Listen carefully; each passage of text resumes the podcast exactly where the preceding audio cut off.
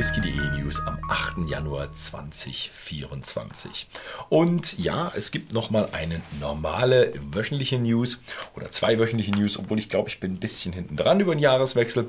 Und nächste Woche gibt es dann den Jahresrückblick für die gesamten News im Jahre 2024. 2023, also alles, was 2023 passiert ist.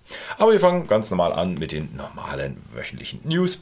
Und zwar Macallan A Night on Earth, The Journey 2. The Journey ist ja immer so ums Jahreswechsel, wird hier abgefüllt.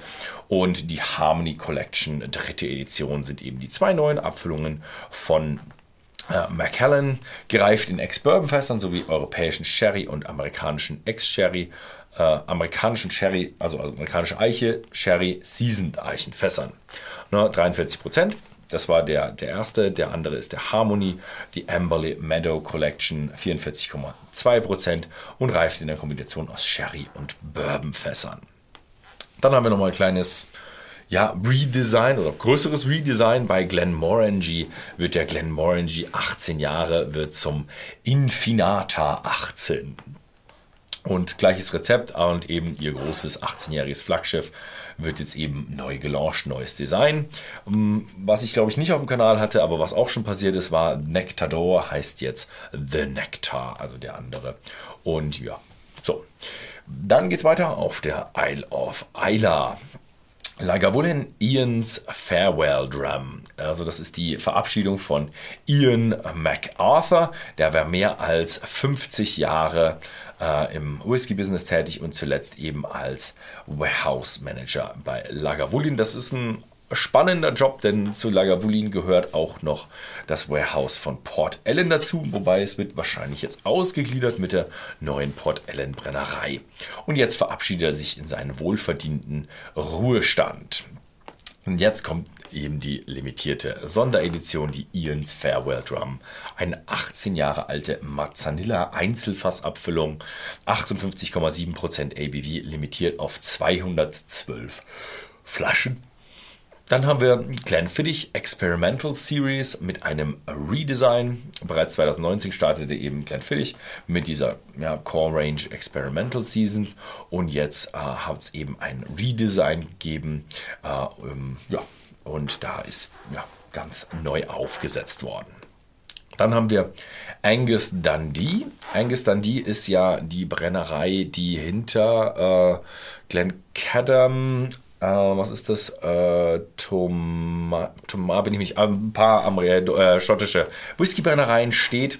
Und äh, die eröffnet jetzt eben auch eine Whiskybrennerei in China. Ansässiges Unternehmen eigentlich in London, hat aber ganz viele ähm, ja, Sitze auch noch in Schottland, in Glasgow und zwischen Glasgow und Edinburgh und eben noch eine paar mehr Brennereien in den Highlands. Das Gelände liegt am Qiandao-See. Für alle, die nicht den Qiandao-See kannten oder kennen, so wie ich vor zehn Minuten.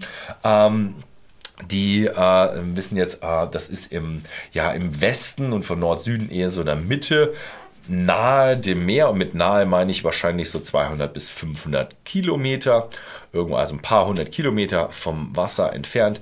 Und ja, 20 Hektar soll diese Fläche umfassen, auf der es gebaut wird. Und sie wollen dort die weltgrößten die weltgrößte Höhlen-Whisky-Reifungskeller bauen. Also da wird dann in einem Höhlenkeller der Whisky gereift. Der derzeitige Bau ist auch schon im Gange. Also es die Chinesen packen immer gerne recht schnell an.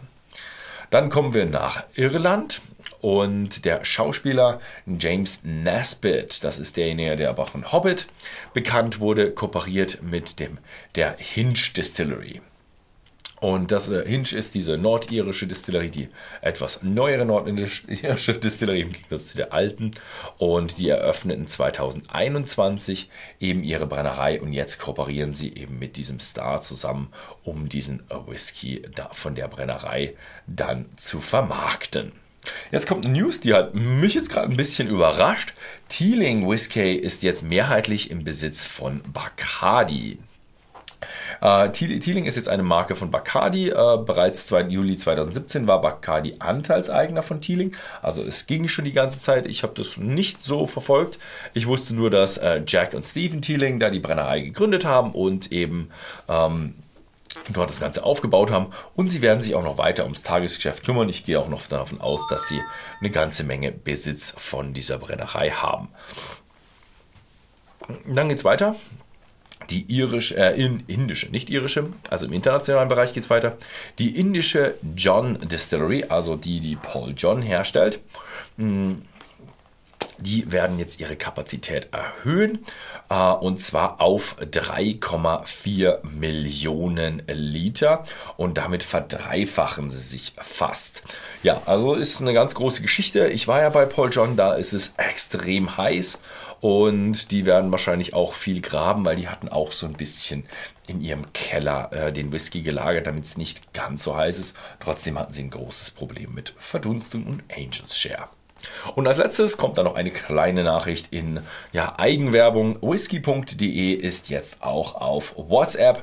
Äh, das ist ein WhatsApp-Kanal, den man da abonnieren kann. Also Sie können auf WhatsApp nach Kanälen suchen. Da werden Sie jetzt auch whisky.de finden. Und da werden wir regelmäßig äh, Nachrichten bringen. Nur eins muss ich vorher weg nochmal sagen. Äh, WhatsApp äh, lässt noch keine Nachrichten vorplanen. Also wir hatten jetzt zum Beispiel keine Nachrichten über die Feiertage, weil wir eben dort unsere Plan Nachrichten noch nicht vorplanen können. Wir werden mal schauen, das Feature wird sicher irgendwann mal hm, von WhatsApp oder auf dem Secondhand-Markt geben. Äh, und dann werden wir den Kanal dort auch richtig schön einordnen können. Ich finde WhatsApp an der Stelle gut, weil ja, hat es auch auf dem, auf dem Handy und man kann sich darüber über alle Sachen sehr schnell informieren lassen.